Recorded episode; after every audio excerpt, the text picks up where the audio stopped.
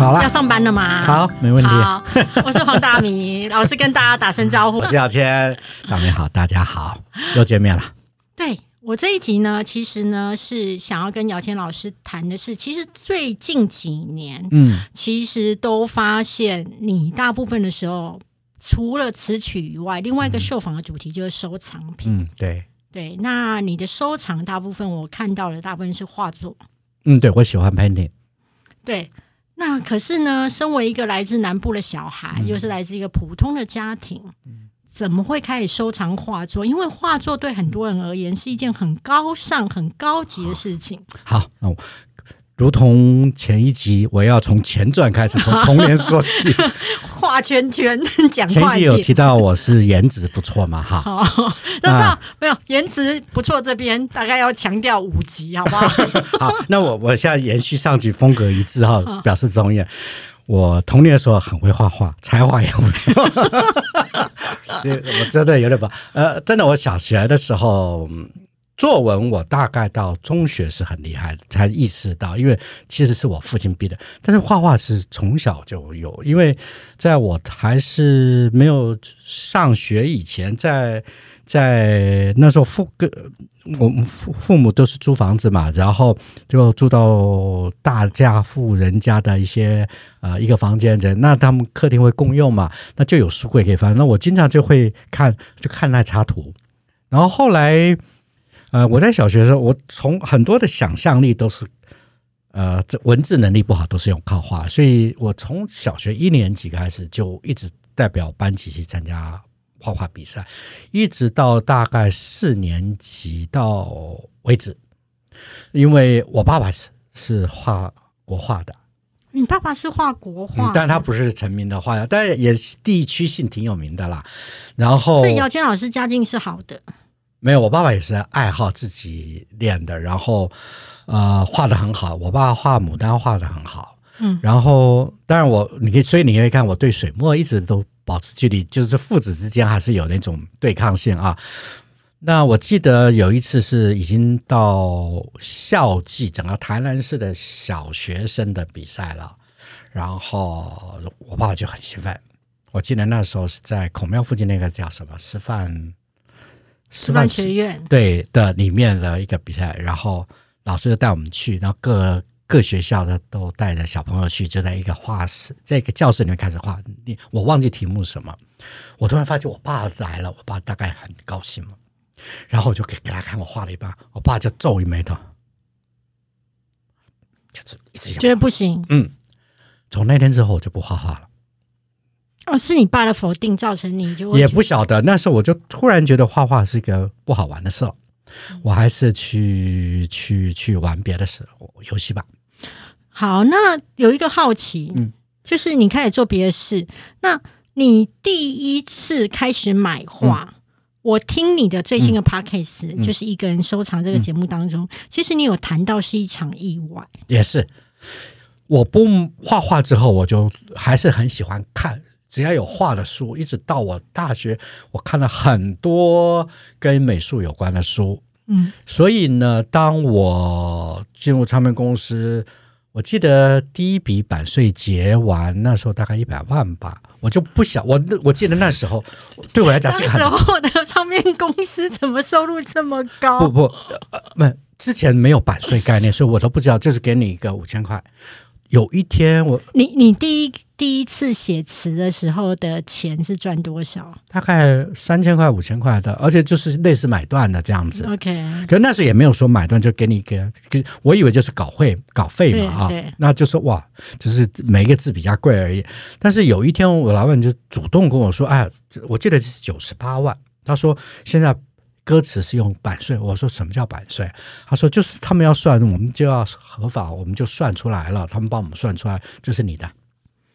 那时候大概也那时候鲁冰花那些都可能出来了，所以我真的是我觉得这个钱对我来讲的意义是的那我不晓得九十八万的意义是什么，然后就是九十八万啊！没有，就是它可以象征有什么。然后我，然后他我老板说：“那你会怎么用？”我说：“那问我妈。”我就真的给我妈。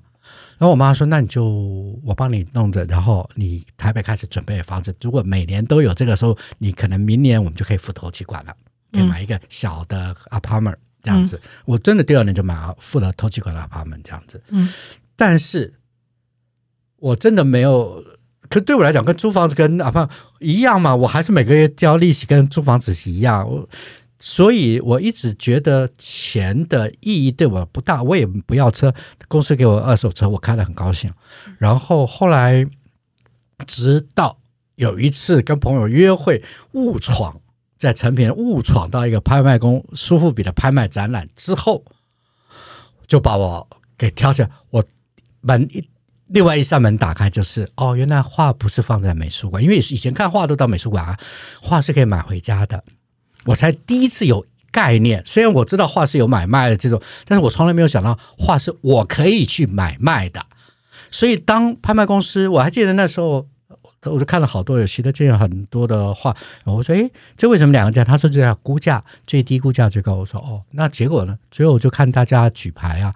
我说：“什么叫举牌？就是你如果觉得我可以多出十块。”那你就主，你就可以比前一口加十块往上加，这叫拍卖的概念。我说哦，就跟戏演戏的一样，我就好奇。当时我原先是要买西德进的，但是去的时候西德进一下就超过想象中的，就是超过那两个价钱的最高的那个价钱。但是我就买了，嗯呃，刘奇伟老师的画。因为我之前看了刘基亚瑟书，我很喜欢他的插图，我也很喜欢，就这样。但从那一次之后，就开始去研究，去美术馆看资料，看了很多书来思考。原来画，因为进入另外一个，就原来画是可以买回家，你画可以拥有之后，你要怎么？去面对你拥有的画这个课题了，那这个就到今天为止都还在进行的一件事。所以你拥有了第一幅画之后，等于也产生了另外一个问题。对，就就是我要放在哪？对，这就是很有趣。我常常就是人家说，只有生了孩子之后，你才知道怎么当父亲。我就有点呢，就是发生之后，我才开始进入下一个思考，应该挂客厅，因为很多人的画，像我爸画画都喜欢挂客厅最大的位置。那我要画个，可是我觉得我就尴尬。我说我喜欢东西放在客厅给谁看？我家里面那时候我已经开始有自己比较大一点的公寓了嘛。他说那那画客厅意义什么？那而且是非水墨啊，这个好像是我个人小的私人品味，跟大众品味水墨不一样。那我决定放卧书房或卧房。书房的话，我觉得我在看书的时候不要干扰。然后我放啊卧房的话，我还想那。放大家为什么都要放床头呢？床头自己看不到啊！我那么喜欢花那么多钱买，我应该放床尾啊！我睁开眼就可以看到，就像娶进来的媳妇儿一样嘛啊！嗯，我就这么想，我就我到现在都是挂床尾。刘七伟的那一幅画，那时候花了多少钱？十五万台币吧，十六十六万，对，十六万。对你而言，当时候是多的吗？嗯，对我来说，单笔支出是高支出的。最最高支出的一次了，那你那时候会不会觉得这大概就是你这一辈子会买过最贵的花？没有，呃，最高呃，没有没有没有，我的意思说，我一直对钱是没有，我钱的概念到现在为止就是我的财务帮我管，然后他就会告诉我。定期会说哦，他大概有多少现金流，多少是怎么？然后再往下推六到十二个月，我该有的那个房子的贷款部分，还有哪些该缴的我父母的钱哒哒哒哒哒哒，他有就是我后来学的那套管理系统，我只是在那管理，我只要说我还有没有钱可以买画，哦，大概还有一百万，那我就会买一百万的画。你买过最贵的画是多少钱？不能讲啊。对对对，有啦，可以讲，不是画啦。其实我最贵的应该是一个雕塑。啊，多少钱啊？大概半栋房子吧，半栋房子几千万。嗯，因为那时候我我必须诚实说，那时候正好有一个大陆的投资回收，但是钱不容易出来了。那后来我就在那里就在国外买个拍卖，用那里的支出。我懂，我懂，我懂，我懂，我懂。那所以那时候我就狠一点，我很喜欢，但是我知道哇，那是很贵的。以前我不会，一定超过我预算，我就不会想。因为你如果没有买那个，钱也回不来，嗯，不如就是买那个。对对，我懂，我懂，我懂。对对 对，就放在那里，那也不是真的，我就真的喜欢，也许会真的，可是也应该我老了或我不在了吧。我觉得你对钱一直是没有概念的。到今天都没有概念。其实我今天才好笑，今天我那个蒸汽炉，北欧的蒸汽蒸汽蒸菜炉，然后有就玻璃掉了，然后啪，然后我打电话就他说嗯，就是小小一块玻璃，然后工作人员就说杨先生，你真的要换吗？因为没有那玻璃也可以，也可以用，没有。他说这得蛮低呢。嘿，我说哦，换啊。我也没说要换，说哦，我我没有想到说可以不换，我就觉得坏了就修啊。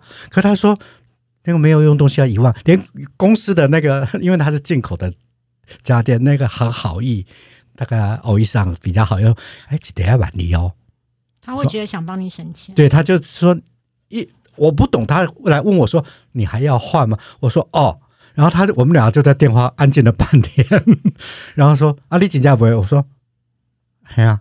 我就很奇怪，为什么问这个？但是后来我事后过来，我现在比较常常会发现，哎，我又跟人家想的不一样时候，我就会想问题在哪里？我说是不是那一块玻璃一万二很贵？然后我还问了一下我弟弟，我就说贵死了。所以有没有开始有一点点觉得不知民间疾苦？有一点啊，其实我弟弟常这么说，而且我在他面前我都常会低下头来。为什么？他没有，他就是一个还不错的收入，但是他就觉得要省一点钱，要花到最准确的位置。反正理工男就是这种性格嘛。其实我在听你的节目，就是你的 p a c k a g e 节目当中，一个人收藏的节目当中，我自己啦，我自己最喜欢你介绍两个啊，做那个画家哦，两个艺术家，我觉得你把常玉介绍的非常好，谢谢。他是我最喜欢画的，所以变成他们找我做 p 开始，我第一个想到就做长也放在第一集就说了。对，那可不可以也让我们提升黄大米哈拉王的听众的素养？我们来帮我们介绍一下，让我们导读一下常玉。大家都会只印象当中常玉的裸女，可是对于常玉的生平是比较不了解的。好，常玉呢，他其实四川人，他是资贡吧，他是一个丝产产丝的一个那的一个大大企业家的儿子，然后他比较偏小。一点，所以他从小就字写的很好，就受很好的教育，然后后来也哥哥也继承了家管理，那他就一直可能也跟我比较像，就是不知道天高地厚，然后送他去日本留学，也他也带不惯，他觉得应该去，他就自己跑去法国，他去到法国的时候也给他钱了，他又不去学校，他觉得学校教的那一套他不要，他就在画室，就公共画室，就是。就现在台湾也有很多这种画室，让要练画，然后他们会找模特。我他就在大茅屋的画画室画了好多。然后那时候很多的留学生，因为他家里比较有钱，都像徐悲鸿啊，他们都经常在他家出入，他是经常是买单的那个人，蒋碧薇啊这些人。但是突然间就他家道中落，家里的厂子没了，然后哥哥不再提他，他就是瞬间。所以那时候他其实画很，他当曾经跟毕卡索是同一个经纪画廊经纪人有兴趣，很多人，可他就不是那么爱卖画，然后他也也眼也应该说眼高手低吧，就是老是觉得别人画的没他好。然后呢，但是当家道一中落的时候，他他也开始去餐厅端盘子啊，过很苦的日。可是他他是。我现在说的他大概的人生，一直到他后来，呃，就是大概六岁左右的时候呢，本来一度要来台湾，因为那时候赵无极他们啊，朱德群他们就特别就是在留发廊艺术家，就跟台湾有来往嘛，就是跟台湾的教育部正好去法国拜会的时候，就说，哎，这里有一个华人画的特别好，可以帮他办展，然后那那。是他的学历背景也不错的，后来一看大家也很喜欢，就是腰斩，然后同时想到来台湾当教、当当当老师、当美术的，帮他安排一些工作。结果他完全没有政治概念，他去他也不晓得那时候国共已经分家，他也没概念，所以他去签护照时候去的中国那边 签了护照，所以签了护照说你就认了中国，你就来不了，就来不了台湾。结果最糟的是。那时候人家台湾已经寄了钱给他，机票还有展览的费用，他花了再说。那花完没多久，呃，他画已经寄完，所以历史博物馆那群对有那一幅，对一百多幅，就是那时候寄来的。他可能还要再过来开展，然后就定居他，结果他钱花了，然后他也不回话，然后就家里面瓦斯外泄，就是意外死了。这是他的简平的简简单的人生，所以等于说，常玉他其实在他自己本身家境富裕的情况之下，那时候其实他是不那么甩常规的。应该是嗯，从很多地方看，即使他很贫困的时候，他也是很有自己的。例如说，他的画，嗯，那时候也得罪的所有的画廊了嘛，嗯，然后所以他只能在一些欣赏他的好朋友家办 party 的时候，顺便都是一些文化人家里挺大的，就顺便做个小小的近期的发表，然后大家会绕在那里，所以很现在要考证他的画，很多都是当时在 party 留下的照片来考证的。所以他那时候也不见得卖得了太多，但是他还是很骄傲，他也不会低下头的。然后他还是觉得他有一些，例如他他很狂妄嘛，而且他他很爱女人，他也自信他是很有女人缘的。他就曾说：“你别看我当时很穷了，我这么穷的一个破公寓破沙发，但是在上面不穿衣服躺下让我画的女人。”就数百人，他很骄傲的，怎么叫过百人呢、不是数百人，有点夸张。他就是他，并不是说炫耀他，呃，他就是告诉你，他是以才华而得到女性女人的青睐，他也不不是骗性啊，不是，他就是人家就是愿意在他面前脱下衣服让请他画画。那你觉得常玉的画的魅力在哪里？这就很重要。我常说，一个直男对女人的肉体的恭维，最高级就是常玉了，没有第二个人。为什么那么多人画裸女？对我有一张，他同一年跟一个很有名的啊、呃印象画派画家 Kissley 画，同样画 Kiki。Kiki 就是那时候巴黎画派跟这一群巴黎画家在一起，然后的 waitress，他们那些穷人啊，穷画家在一起，那他他也画画，最后他嫁给一个超超现实的一个艺术 Mary，然后最后郁郁而终，一个漂亮的，不能说是胖胖的，但是甜美的女孩子，人能言善道。然后两个一，那他经常会帮他们帮当模特儿嘛啊，然后两个一个是一个是波兰背景的，一个是呃中国背景的，就华人，一个东欧人就是欧洲人，一个是东方人。看这个 Kiki 同一年同一个字，就是两手抱在头后，侧躺就躺着看着画家，你就知道男人在他面对一个让他怦然心动的一个对象的时候，看哪里怎么想是不一样。常玉就像画一盘，画一个没隐约没有太明显线条的一个桃子，但是那桃子是淡粉红，也没有哪里特别红，就是粉粉的一团，你甚至都不看不到他的眼睛，你只有看到他胸胸的那两点，它是用像水墨的那种，呃，就轻轻的一点。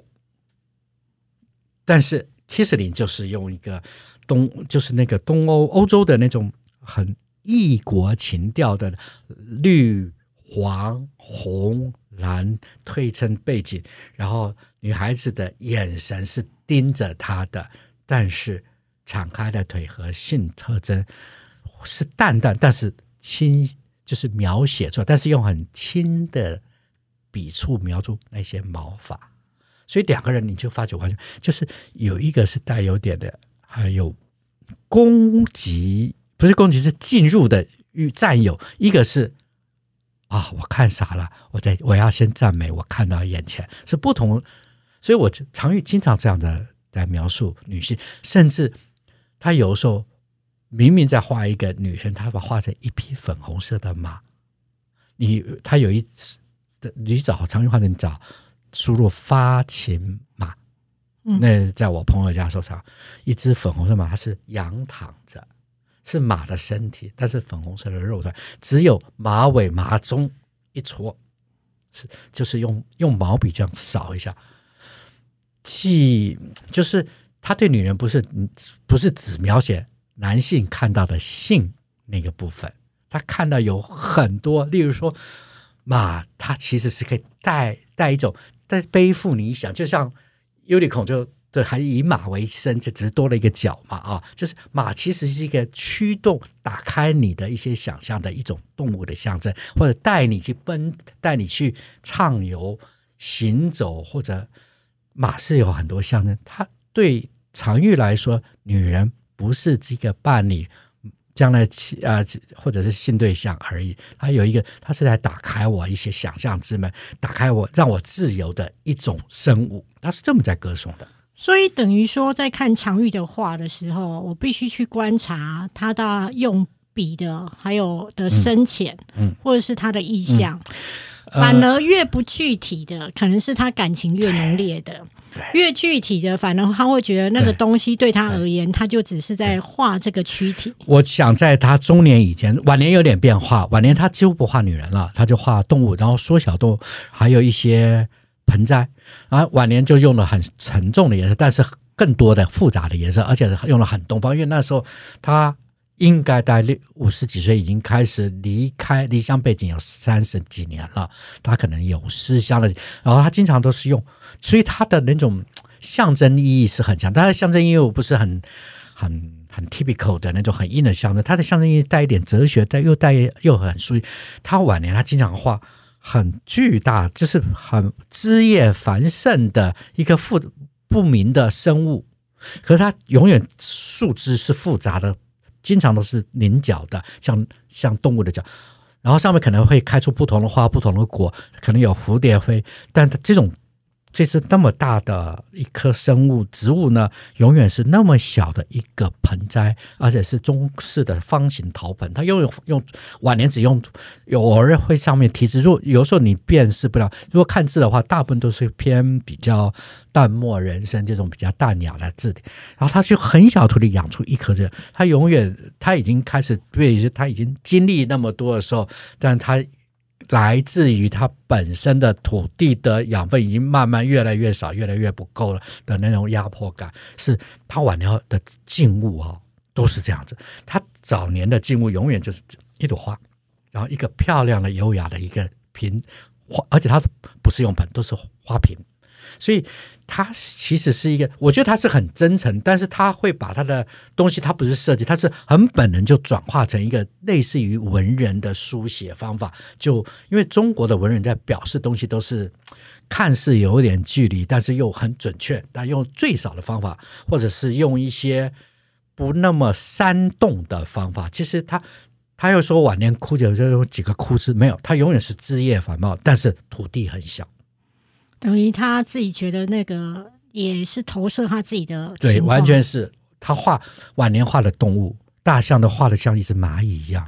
等于说他晚年会觉得他自己其实是已经享有了盛名，但是其实他会觉得他的创作能量在萎缩了。对，或者是他，我觉得所有男人都差不多，就永远是你再怎么喜欢，你都知道你回家，呃，你妈或者你老婆，就老了，你女儿。